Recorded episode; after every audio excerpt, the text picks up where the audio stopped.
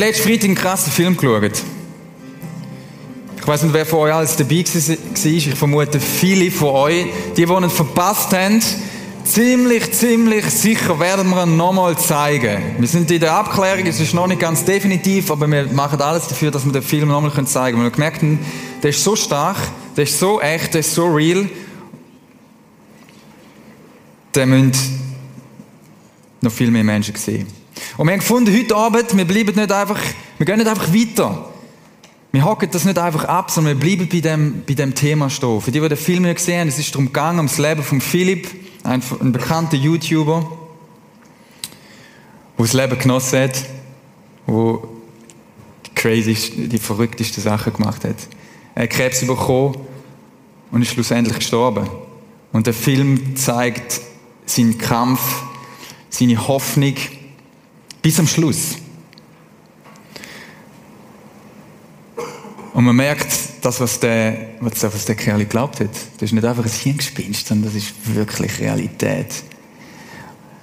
Und wir gefunden, wir bleiben bei diesem Thema nochmal stehen und wollen uns mit dieser Frage befassen, hey, wie ist das mit dem Tod? Wie ist das mit dem Leid und dem Schmerz, wo in unser Leben manchmal so reinbricht, wie, wie so ein Blitz, wo man denkt, was ist los? Und wir haben jemanden eingeladen, heute Abend, wo viel mit dem Thema zu tun hat, weil er mit Menschen arbeitet, wo viele so Situationen sind, so Extremsituationen. Und weil er ein Mann ist, wo Jesus liebt, von ganzem Herzen. Und weil er ein Mann ist, der selber auch von dem Thema selber persönlich betroffen ist.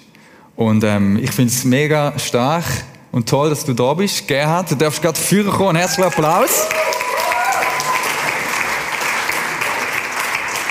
Gerhard, schön, dass du da bist.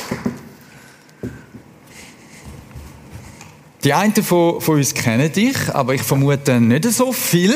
Nein. Ähm, du redest auch ein bisschen anders wie mir. ähm, das ist lustig. Du kommst aus einer Gegend, wo ich als Kind in der Nähe gewohnt habe. Ich habe einfach den Dialekt äh, verloren und du hast ihn immer noch drin. Das ist richtig gut. Ähm, Gerhard, erzähl, wie bist du selber von dem Thema betroffen schon in deinem Leben? Schmerz, Tod, Leid. Ja, ich ähm, habe sehr früh schon meinen Großvater verloren. Mit neun Jahren bin ich das erste Mal eigentlich richtig mit dem Thema in Verbindung gekommen und dann habe ich meine erste Ausbildung war Pflegefachmann. Mit 17 habe ich dann das erste Mal jemanden auch begleitet in einem Altenheim, wo ich das Vorpraktikum gemacht habe. Und dann im Alter ungefähr, wo der Philipp war, haben wir auch müssen einen guten Freund von mir begleiten. Wir haben ihn auch begleitet, ähnlich wie das da im Film. Ähm, auch Krebs gehabt? Genau, ähnlich wie das dort gezeigt worden ist. Der ist dann auch gestorben in einem Kreis von Freunden. Haben ihn auch bis zum Schluss begleitet.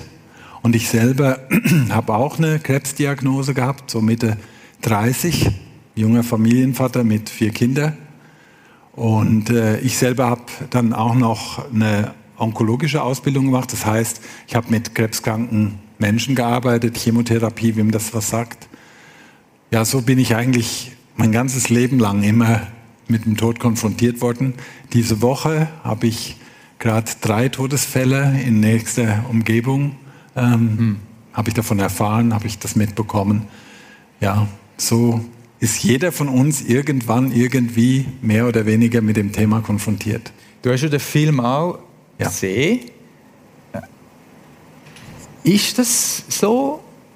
Also weißt ist der so echt gewesen, wenn ich das, das Gefühl hatte? Oder haben sie da gleich auch ein bisschen beschönigt? Ähm, ich Oder wie hast du erlebt, den Film? Ich habe es sehr gut erlebt, so dass eben nicht nur ganz schöne Sachen ähm, gezeigt worden sind. Es ist die Realität gezeigt worden, auch gerade die Krebserkrankung, wie die verlaufen ist. So verläuft lang nicht jede Krebserkrankung, muss man auch ganz klar sagen, ist eher ein krasser Fall. Ähm, und man hat gesehen auch die Nöte von dem Philipp, man hat auch die Nöte von der Umgebung gesehen. Mhm. Ich habe sehr realistisch gesehen. Man hat aber auch gesehen, dass dieser Philipp eine sehr starke Hoffnung, eine sehr starke Zuversicht gehabt hat. Das ist nicht immer so. Ja, du hast ja selber jemanden begleitet, hast du ja gerade vorher gesagt. Kannst du es dort sagen, wie du es dort erlebt hast? Das war auch eine Person, die Jesus Ja, ja. Wo mit Jesus unterwegs war. Ein guter Freund von mir, der durch mich auch in die Schweiz, ich bin jetzt schon 37 Jahre in der Schweiz, der damals durch mich in die Schweiz gekommen ist, frisch verlobt. Und wo dann, ich, ich war sogar dabei, ich habe assistiert bei der Diagnosestellung und wo dann ganz schnell klar wurde, dass das hoffnungslos äh, erkrankt ist an Krebs, Darmkrebs und dann Leberkrebs und äh, dann ist der Verlauf ist relativ schnell gegangen. Hm. Ja, und äh, das gab Höhen und Tiefen mit mehr Zuversicht und weniger Zuversicht, immer die Hoffnung noch vielleicht auf Heilung. Hm. Und bis zum Schluss dann hat es zum Teil nicht so schöne Situationen gegeben und doch hat er zum Schluss könne ganz zu sich stehen, ganz zu Gott stehen und ist dann eigentlich sehr friedlich und im Frieden mit einer Zuversicht im Herzen dann eingeschlafen. Ja. Mhm. Mich dunkt in unserer Kultur, im Westen, wenn man so will, oder? besonders auch in der Schweiz, auch bei mir selber, wir, wir, wir befassen uns ja nicht gern mit dem Thema. Wir gehen dem sogar aus dem Weg.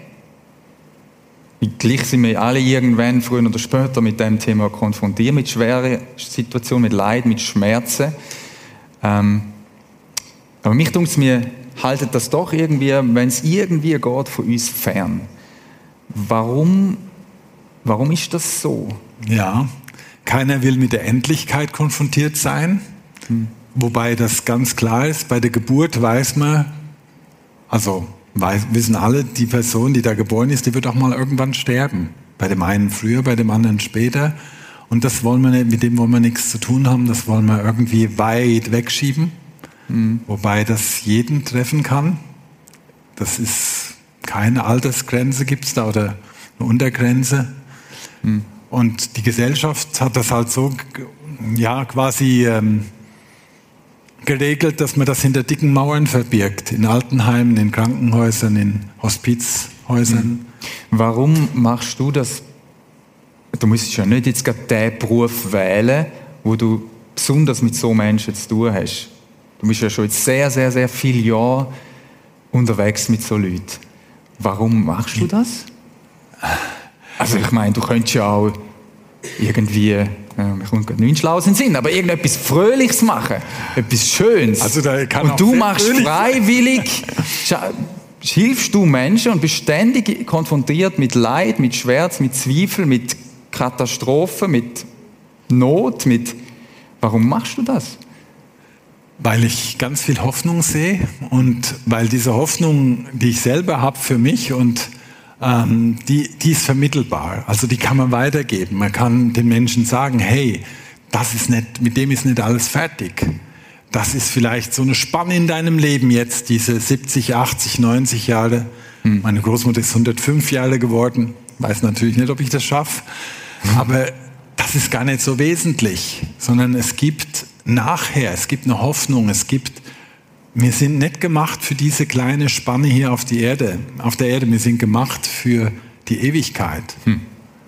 Am Anfang im Schöpfungsbericht sagt Gott, lass uns Menschen machen zu unserem Bilde, also uns ähnlich. Und ich glaube nicht, dass hier jemand Gott ähnlich sieht. Also das muss schon noch was anderes sein. In uns gibt es einen Teil, der nicht sterblich ist, der Gott ähnlich ist. Hm und mhm. Menschen darauf aufmerksam zu machen, dass es da noch was gibt und mhm. Dass das eigentlich das wahre Leben, dass das erst anfängt, wenn diese kleine Spanne hier mhm. fertig ist. Ja.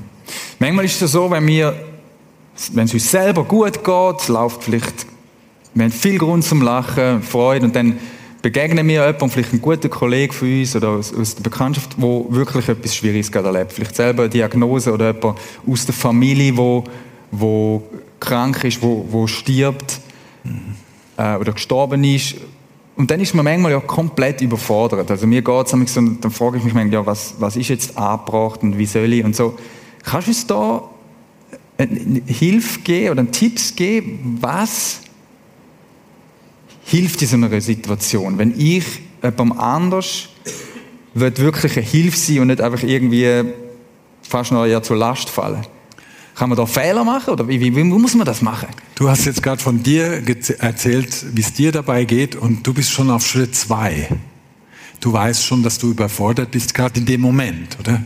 Und das ist eigentlich das Wesentliche, dass wir mal erst einmal schauen, wie geht's mir dabei? Was empfinde ich? Was kann ich jetzt mitfühlen oder lässt mich das kalt oder bin ich bei dieser Person? Wenn ich bei der Person sein will, sein kann, dann kann ich auch bei der Person sein. Wenn ich merke, das überfordert mich gerade, kann man auch sagen, du, deine Situation überfordert mich gerade. Also so sagen, ja? Ja, genau. Das muss ja schwer sein für dich. Einfach hm. das Leid auch würdigen und vor allen Dingen ehrlich sein. Ehrlich mit sich selber, weil wir Christen, wir haben oft so die Tendenz, wir wissen genau, wie es sein soll, oder? Man soll doch jetzt Trost spenden. Aber was heißt das eigentlich? Und da ist es sehr gut, mal sich selber wahrzunehmen und dann zu sich zu stehen und so dem anderen in Echtheit begegnen. Und das hat mich auch in dem Film so beeindruckt, dass die Freunde, die waren nicht immer nur happy, oder? Wie man das im Film zu sein hat, sondern die waren authentisch, sie haben ihre Nöte auch mit diesem ganzen Thema zum Ausdruck gebracht. Und das, das ist authentisch, das ist wahr.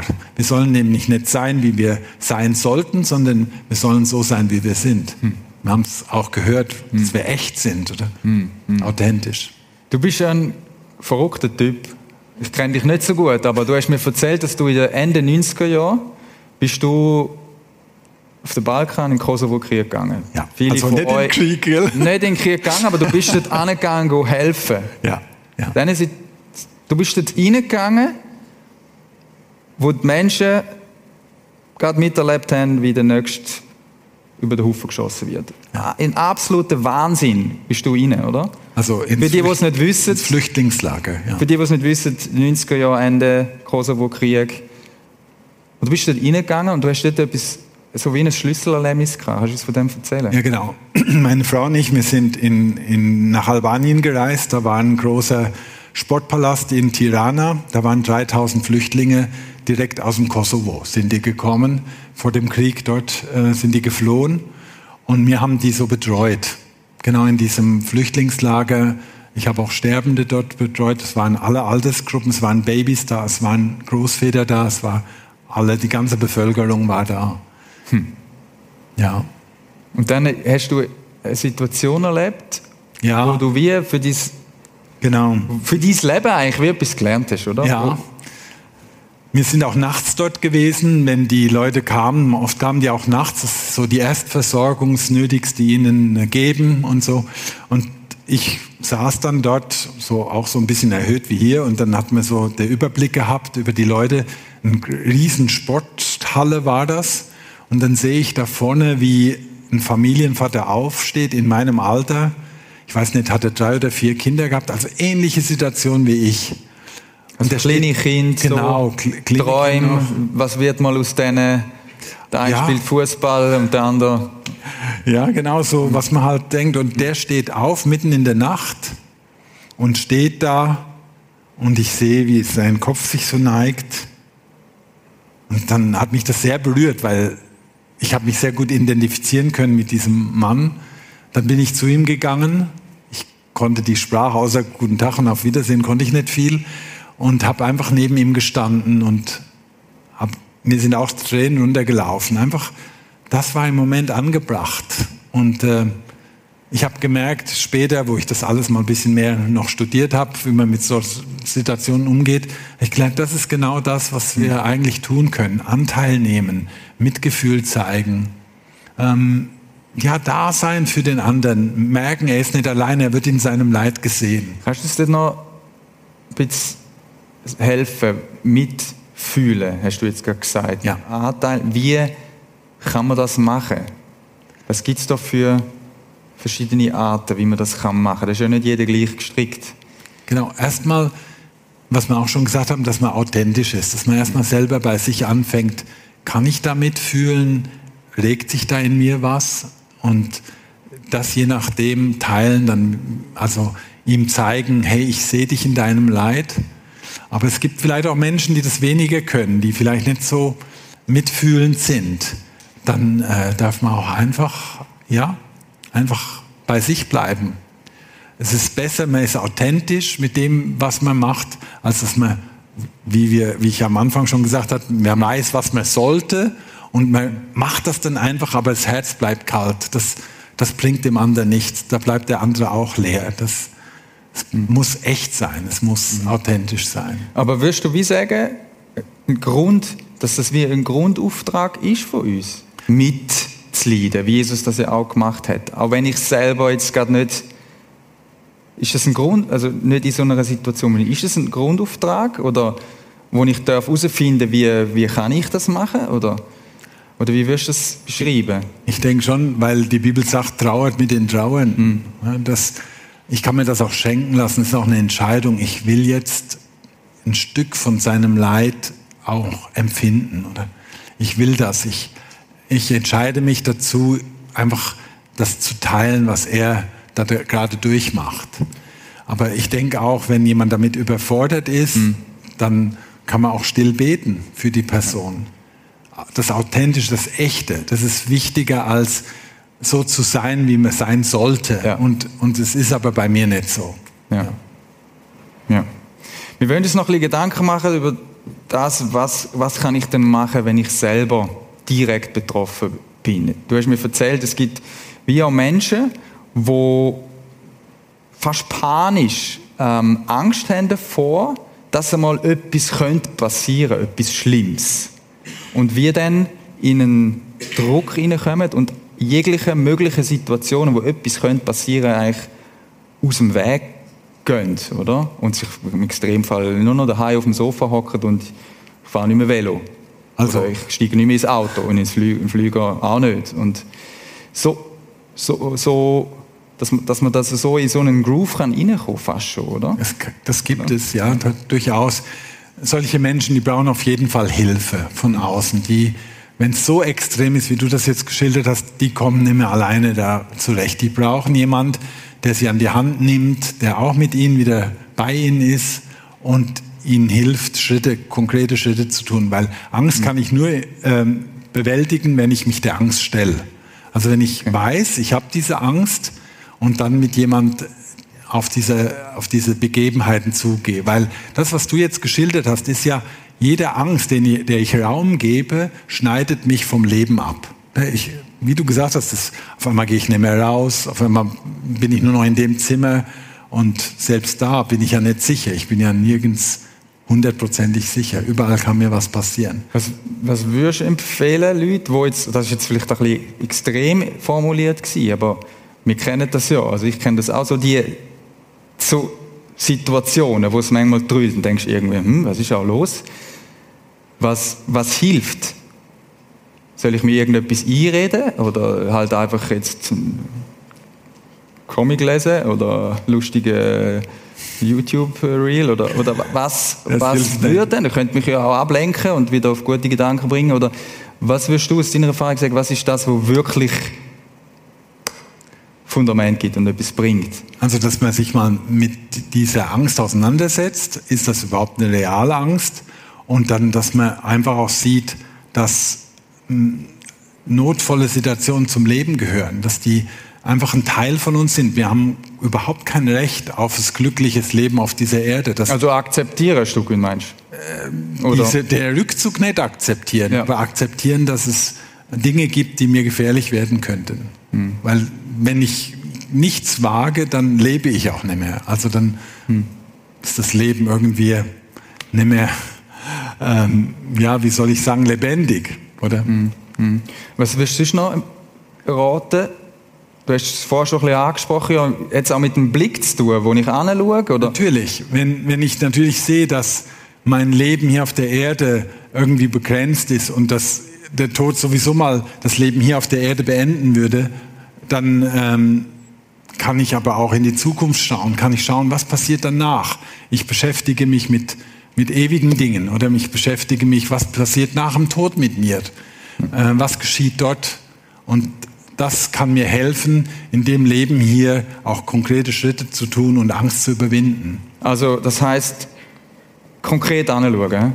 Ja. Tod, nicht einfach, ja, ja, kommt sondern du wirst sagen, stell dich der Realität. Genau, es Früher heißt, in, in der Bibel ja. gibt es einen ganz guten Vers, der heißt, lerne mich bedenken, dass ich sterben muss, auf dass ich klug werde.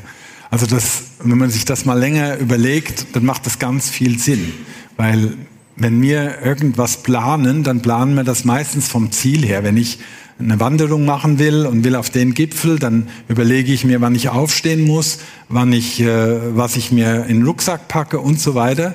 Und genauso ist es auch, wenn wir bedenken, dass wir sterben müssen, dann können wir unser Leben ganz anders gestalten. Also du würdest uns empfehlen, auch denen, die da sind, sagen wir plus minus 20, die einen ein bisschen jünger, die anderen ein bisschen älter, älter befasst euch mit dem Tod? Ja. Echt jetzt? Ja.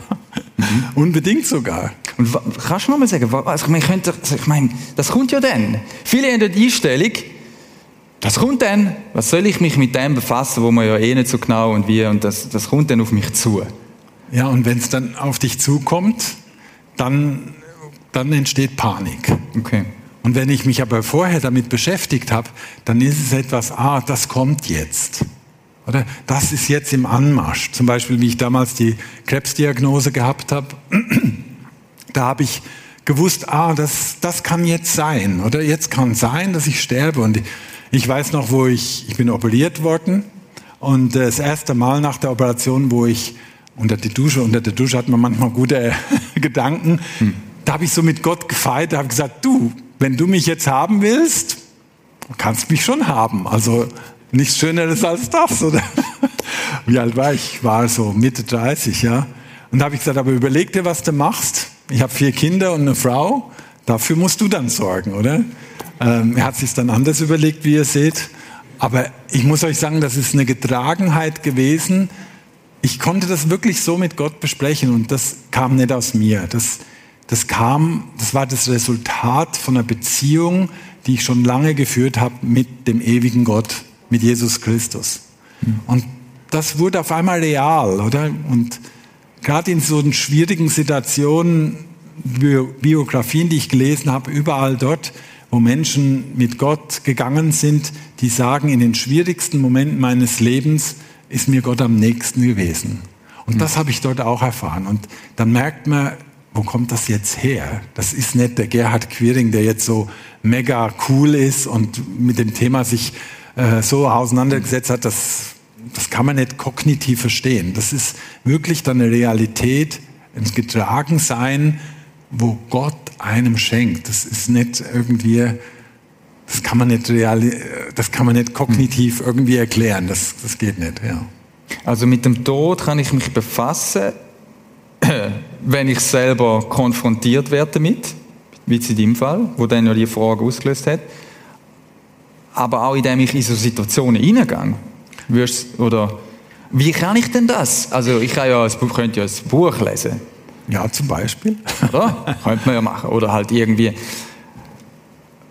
Würde das heißen, gibst du uns den Tipp, gang in Leitsituationen hinein, damit du reif wirst und gang in Situationen rein, wo, also wie es du ja gemacht hast, du bist in Kosovo gegangen, oder, oder kann man das kann Aber bei so mir war das natürlich, oder? ich bin natürlich da in diese Situation gegangen, weil ich wusste, dass Gott mir eine Hoffnung gegeben ja. hat. Ja. Und, und dann kann man in diese Situation reingehen, ohne selbst ja. aufgezehrt zu werden von der Situation. Weil ich bin dorthin gegangen, um Hoffnung zu verbreiten, nicht um selber jetzt meinen ja. Prozess ja. Ja. anzutreiben, sondern eher, ich, ich wusste, ich wusste, mein Leben hat Sinn, mein Leben wird auch nach meinem irdischen Tod, wird es weitergehen. Und diese Hoffnung, die ist so stark gewesen, die habe ich weitergeben wollen. Das war meine Motivation. Kannst du uns noch ein paar Sachen zu Tipps geben, wenn es bei mir anfängt zu drüllen? Es ist irgendetwas Schlimmes passiert, ich bin selber in einer ganz herausfordernden Situation aus, aus deiner Erfahrung von dir selber und auch deinen Menschen, die du begleitest, was, was gibt es für, für Ratschläge, wo du sagst, das sind Sachen, wo wir können Schritte gehen können, die wirklich helfen? Also das, das Erste, wo ich jetzt schon ein paar Mal gesagt habe, ist, dass man jetzt ganz ehrlich mit sich selber ist. Oder? Wir Christen nochmal, wir meinen oft, ja, wir wissen, wie es sein sollte, oder wenn ich Leid erfahre, dann sollte ich möglichst gelassen und darüber stehen. Aber wenn es nicht so ist, dann ist es nicht so. Dann darf ich zu mir stehen. Dann bin ich vielleicht sauer, dann bin ich vielleicht wütend, gerade im ersten Moment. Das kenne ich in meinem Leben auch. Dass man das ganz klar wahrnimmt. Hm. Und da sind wir in ganz guter Gesellschaft, mit zum Beispiel mit dem David, der so viele Psalme geschrieben hat. Und die Psalme sind nicht alles, ich lobe meinen Gott und wie schön und was weiß ich, sondern da steht auch, Herr, warum lässt du das zu und wieso sind meine Feinde so gegen mich und wieso muss ich das Leid ertragen, bla bla bla. Mhm. Der kotzt Gott alles vor die Füße, kann man sagen. Oder? Und das, was, das wagen wir vielleicht manchmal gar nicht, aber wir dürfen das, weil Gott verträgt das. Er weiß sowieso, was du für Gedanken und Gefühle in dir trägst. Hm. Und sobald du es aussprichst, verliert es an Kraft auf dich selber. Hm. Also es entlastet. Und auch es ist gut, gute Freunde hm. zu haben, gute Umgebung zu haben, die das auch vertragen, wenn ich der sein darf, der ich bin, auch im Leid. Aber wichtig ist, dass man nicht dabei bleibt oder in dieser Wut und in dieser Verzweiflung, sondern der David, das ist entweder im gleichen Psalm oder im nächsten Psalm kriegt er immer wieder die Kurve und doch halte ich fest an dir. Wir haben das Lied gesungen, ich entscheide mich zum Lob für dich, mhm. oder? Auch wenn es mir nicht gut geht, auch in schwierigen Situationen. Und das ist eigentlich eine Entscheidung auch. Mhm. Ich darf meinen Gefühlen, ich darf meinem Ist-Zustand Ausdruck geben. Wichtig ist, und wenn man auch jemand begleitet, dass man ihm hilft, diese Kurve zu bekommen. Entweder, dass man sie selber bekommt oder wenn man jemand begleitet, dass man ihm hilft. Du, aber schau, es gibt mehr vielleicht auch mal müdig sein. Ja, das ist unmöglich und du bist noch so jung und dir passiert das. Dass man da wirklich auch mit reingehen darf, aber dann ihm auch hilft, wieder mit rauszugehen. Mhm. Merci vielmals. Wir wollen noch in einen Bibeltext zusammen hineinschauen, wo auch das Thema ja angesprochen wird. Und der Paulus, wo das geschrieben hat, hat selber ja zünftig müssen unten durch. Und das ist ein sehr besonderer Text. Und wir schauen jetzt ein paar Verse zusammen an. Der passt äh, sehr gut zu dem Thema. Zwar steht es im, im Römerbrief, wo der Paulus geschrieben hat, Römer, das heißt doch nicht nur darüber freuen wir uns. Das, was er da meint, nicht nur darüber, das lesen wir nachher dann noch. Und jetzt müssen wir mal hören, was der Paulus da schreibt. Er schrieb folgendes. Wir freuen uns auch über die Nöte, die wir jetzt durchmachen. Ja. Denn wir wissen, dass Not uns lehrt, durchzuhalten und wer gelernt hat, durchzuhalten, ist bewährt und be bewährt zu sein, festigt die Hoffnung. Und unsere Hoffnung, in unserer Hoffnung werden wir nicht enttäuscht. Denn Gott hat uns den Heiligen Geist gegeben und hat unser Herz durch ihn mit der Gewissheit erfüllt, dass er uns liebt. Das ist ja schon ein spezieller Text, wo, man, wo ich irgendwie das Gefühl habe, der Paulus ist eine komplett andere Perspektive. Er sagt mir, freut uns sogar über Nöte, die wir durchmachen. Gerd, kannst du uns helfen, den Text zu verstehen? ja, gern. Die, das ist, denke ich, dass wir oft uns selber belügen, weil wir denken, wir hätten das Recht auf ein sorgenfreies, Leben auf Wolke 7 oder Rosarot oder wie man dem Ausdruck verleihen will. Und das ist es nicht. Der Paulus, der hat gewusst, wenn ich mein Leben äh, hier auf dieser Erde lebe, dann gibt es Not. Und er hat diese Not nicht einfach nur so hingenommen, sondern er hat aus dieser Not heraus, hat er eine Perspektive gesucht. Und er hat gewusst, in der Not werde ich bewährt. Und wie ich schon gesagt habe, Menschen, die mit Gott gehen, die haben gesagt, dort, wo ich Nöte und Tiefen in meinem Leben erlebt habe, dort habe ich Gott erlebt. Und mir ist vorhin nach unserer Vorbereitung ist mir noch ein Zitat von Neil Anderson in den Sinn gekommen, der, das ist ein, äh, ein Theologe aus Amerika, der hat gesagt, wo ich alles verloren habe, und er hat sehr schweres Leid durcherleben müssen, wo ich alles verloren habe, hat mir Gott gezeigt, dass ich in ihm alles habe. Hm. Und das drückt hier auch so ein bisschen das aus, dass die Not eigentlich nicht das ist, was so schlimm ist, sondern Not, die sinnlos ist. Not, die keinen Ausweg hat. Not, wo ich keine, keinen Nutzen von ziehe. Und hier äh, zeigt uns der Apostel Paulus ganz klar, wie wir hm. aus Not, aus schwierigen Situationen ähm, wie wir da drin einen Sinn sehen können und wie wir da drin eigentlich erstarken können. Also du wirst, ja, wie du sagst, stärker und die Hoffnung bewährt sich. Also das heißt das sozusagen, also wie wir es im Film ja eigentlich gesehen haben, Man könnte ja jetzt anschauen und sagen, ja, da sehen wir es doch. Ich meine, er ist gestorben. Und zwar in einem, ich sage jetzt mal ein bisschen brutal, vielleicht von jemandem, der aussen anschaut und so, was erzählen die Kisten für sagen, schaut den euch doch an, den Philipp.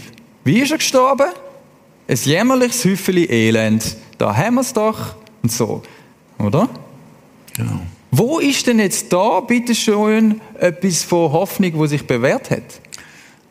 Das also fand ich gerade in dem Film, ja. dass das sehr gut rauskommt. Er hat ja immer noch gehofft auf Heilung, lang. Lang ja. hat er darauf gehofft und das ist auch sehr natürlich und das ist auch richtig so. Und wo er aber dann gesehen hat, ähm, diese Hoffnung auf das irdische Leben hier ist nicht weiter, wird nicht weiter bestehen bleiben. Ja. Dann hat er kein Problem gehabt, diese Hoffnung, die er erst auf Heilung hatte, umzuleiten auf die Hoffnung in, in einem ewigen Leben. Er hat das ganz, das kommt sehr gut zum Ausdruck, ja. er hat gezwitscht auf ein ganz anderes Leben und das wollte ich eben zeigen. Er hat gewusst, hey, bei das ihm war es ein bisschen kleiner als normalerweise, sagen wir mal, oder durchschnittlich. Und er hat gesagt, okay, dann ist es so, aber mein Leben ist nicht zu Ende. Jetzt beginnt eine ganz andere Periode von meinem Leben. Und diese Hoffnung, ich denke, die ja. spricht Paulus hier auch an. Ja, ja. Dass diese Hoffnung, die trägt, die, die ist kraftvoll. Wir lesen zum Abschluss noch die ersten zwei Verse, wo wir jetzt noch nicht gelesen haben. Jetzt schreibt der Paulus Folgendes. Nachdem wir aufgrund des Glaubens für gerecht erklärt worden sind, haben wir Frieden mit Gott. Das ist der Friede, genau. wo du von deinem Kollegen erlebt hast dort. Ja. Oder? Bevor er gestorben ist, wo wir mit Philipp gesehen haben, wo, wo du selber erlebt hast haben wir Frieden mit Gott durch Jesus Christus, unseren Herrn. Durch ihn haben wir freien Zugang zu der Gnade bekommen, die jetzt die Grundlage unseres Lebens ist. Und im Glauben nehmen wir das auch in Anspruch. Darüber hinaus haben wir eine Hoffnung, Hoffnung, die uns mit Freude und Stolz erfüllt. Über das drüber raus, oder? Genau. Wir werden einmal an Gottes Herrlichkeit teilhaben. Und das ist eine Perspektive, die natürlich eine ganz andere, einen ganz anderen Sinn ergibt, auch in der Not, im Leid. Oder? Und wir, wir Menschen, wir brauchen für das, was wir erleben, brauchen wir einen Sinn. Oder wenn wir sinnlose Dinge machen müssen, dann macht das uns kaputt, das macht uns krank. Und wenn wir in der Not, im Leid sogar einen Sinn sehen, einen, einen, einen tieferen Sinn, dann kann uns sogar diese Situation ähm, stark machen und eine Hoffnung geben, wenn wir diese Verse für uns in Anspruch nehmen können. Wie, und wie kannst du es sagen, wie kann ich das in Anspruch nehmen? Wenn ich jetzt heute Abend da bin und sage, das will ich auch, die Hoffnung, der Friede. Ich möchte mal so sterben, wie der Philipp gestorben ist. Ich möchte dem Tod können mit einem Lächeln begegnen, weil ich weiß, es geht noch weiter was muss ich da einfach, muss man da etwas machen? Oder was, wie komme ich, wie wird das zu mir? Wie wenn, geht das? Wenn wir tief in uns hineinschauen, dann sehen wir ähm, eine Sehnsucht, irgendwas, was eine Lehre in uns, die wir ausfüllen wollen. Jeder Mensch hat das. Jeder Mensch sucht, strebt. Das ist oft unser Streben auch nach Erfolg oder so. Aber schlussendlich kann diese Sehnsucht nur Gott einnehmen. Diesen Platz kann nur Gott einnehmen. Und wir merken aber, dass das nicht so einfach ist, weil oft unser Leben, wo nicht so perfekt ist, dazwischen steht. Und hier steht in dem Vers, nachdem wir nun aufgrund des Glaubens für gerecht erklärt worden sind. Also da gibt es Menschen, die sind gerecht. Die haben nicht einfach ein gutes Leben geführt, die haben nicht nur alles richtig gemacht, sondern wir haben den Frieden mit Gott durch Jesus Christus, unseren Herrn. Oder wir, Christen glauben, dass Jesus Christus für das, wo ich verpatzt habe, wo, wo ich nicht gerade geradlinig gewesen bin, dass Jesus dafür gestorben ist, dass er meine Schuld, meine Verfehlungen auf sich genommen hat. Und diese Gewissheit, die lässt mich durchtragen. Die schafft eine Verbindung mit Gott, für die ich eigentlich geschaffen bin. Eine Beziehung mit Gott und nicht nur eine Religion. Man kann auch das Christsein auch als Religion haben, aber das wäre mir zu wenig. Das habe ich auch eine Zeit lang gelebt. Aber ich habe dann gemerkt, man kann mit diesem Gott eine Beziehung haben. Und das schafft einen tiefen Frieden, tiefe Ruhe. Gibt es da irgendwie einen Startpunkt oder wie, wie, wie komme ich denn zu dem? Ganz konkret, jetzt heute Abend, wenn ich da bin, was, Indem ich mich entscheide, ja. zu glauben, dass Jesus reicht. Dass Jesus, das, was er am Kreuz getan hat, wir haben dann ein Kreuz, wenn ich da mich entscheide, so dass das reicht, was Jesus für mich getan hat, dann kann ich mit Gott eine Beziehung aufbauen durch Jesus Christus. Und das kann ich in einem Gebet machen, das kann ich für mich still machen.